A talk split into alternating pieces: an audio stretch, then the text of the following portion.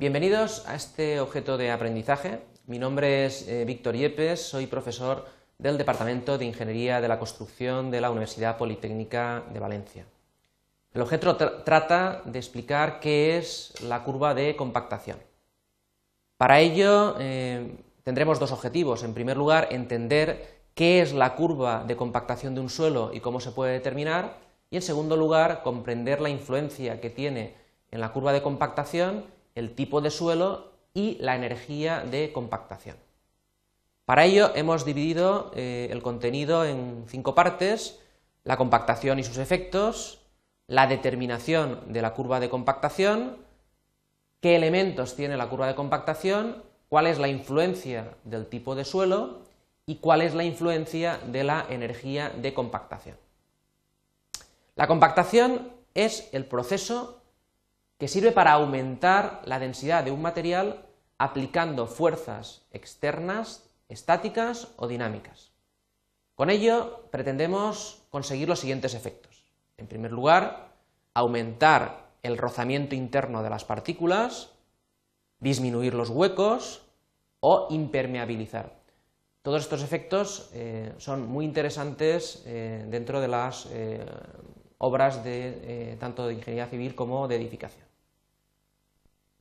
Para poder determinar eh, una curva de compactación se hace lo siguiente. Esta curva es una curva empírica y en laboratorio lo que se toman son al menos cinco determinaciones de eh, un suelo con distintos grados de humedad. Esta humedad eh, que no se diferencien en más de un 3% entre, entre, los puntos y con una energía de compactación totalmente estándar establecida eh, eh, medir cuál es la densidad seca alcanzada. Un ensayo eh, típico para realizar esta curva es el ensayo Proctor. Si vemos, esta curva tiene una característica bastante interesante que es que tiene un máximo. Es decir, que para una humedad que vamos a denominar humedad óptima existe una densidad máxima para ese suelo con esa energía de compactación.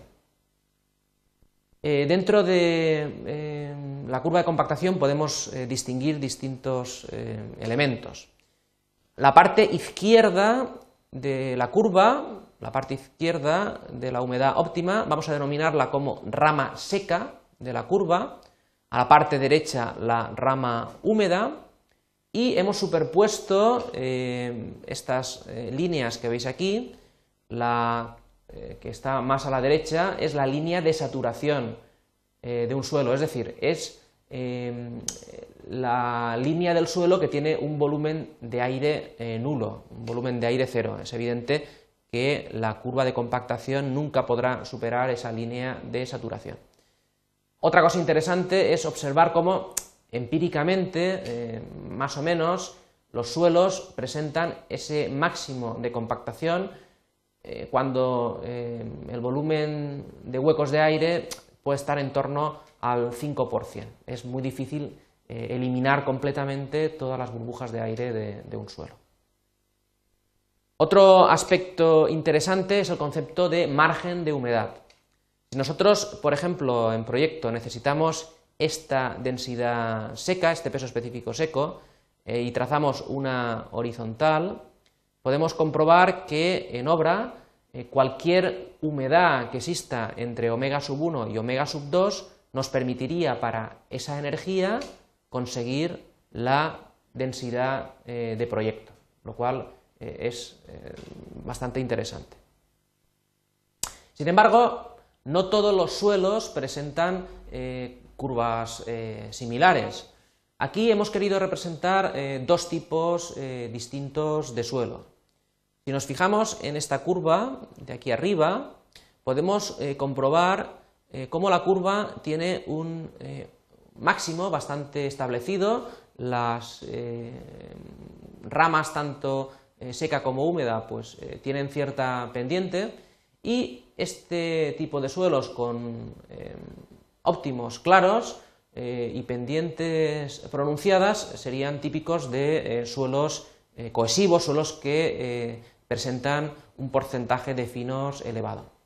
En cambio, cuando nos encontramos con suelos granulares, eh, nos encontramos con curvas más planas, donde el óptimo no está tan claro, y eh, bueno, quizá la ventaja que presenta este tipo de suelos es que eh, la compactación no es tan sensible a los cambios de humedad. Otro aspecto de gran interés es saber cómo cambia la curva de compactación en función de la energía de compactación. Para ello vamos a ver esta, gráfica que es eh, tremendamente interesante. Nosotros podemos compactar con una energía determinada y obtener una curva de compactación como esta, eh, que es la típica. Para esa energía, esa energía la podemos eh, dar pues, con una máquina determinada, con un número de pasadas sobre la capa determinado y con un espesor de capa. Nosotros podríamos aumentar esa energía de compactación en cuyo caso obtendríamos una curva eh, diferente, que es esta que vemos aquí arriba. Esta curva se encuentra desplazada hacia la izquierda y hacia arriba. Si observamos, podemos ver cómo los óptimos de, de ambas curvas aproximadamente se encuentran en la misma línea eh, que define un índice de huecos de aire en torno al 5%. ¿Cómo podemos conseguir esta mayor energía? Eh, bueno, o tenemos una máquina eh, más potente, de mayor peso, o bien aumentamos el número de pasadas, o bien lo que hacemos es reducir el espesor de capa, con lo cual la energía por unidad de espesor evidentemente aumenta. Em, esto es importante en obra. Si, por ejemplo, eh, nos encontramos un día que ha llovido y el suelo presenta una mayor humedad, siempre que lleguemos, o sea posible llegar a la densidad exigida por proyecto, pues es evidente que deberíamos de reducir la energía de compactación. En este caso, eh, fijaros que la humedad óptima sería mayor y para reducir esta energía, pues deberíamos dar un menor número de pasadas o bien aumentar el espesor de capa. Este efecto de la energía eh, habría que decir que es eh, o tiene mayor importancia en los suelos finos de comportamiento cohesivo que en los suelos granulares. Y para finalizar podemos aportar las siguientes conclusiones. En primer lugar, decir que al compactar existe una humedad que maximiza el peso específico seco del suelo. En segundo lugar, al compactar, la variación de humedad influye más en los suelos cohesivos que en los granulares. Y por último, decir que un aumento de la energía de compactación permite alcanzar mayores pesos específicos secos con una humedad óptima menor. Gracias por su atención.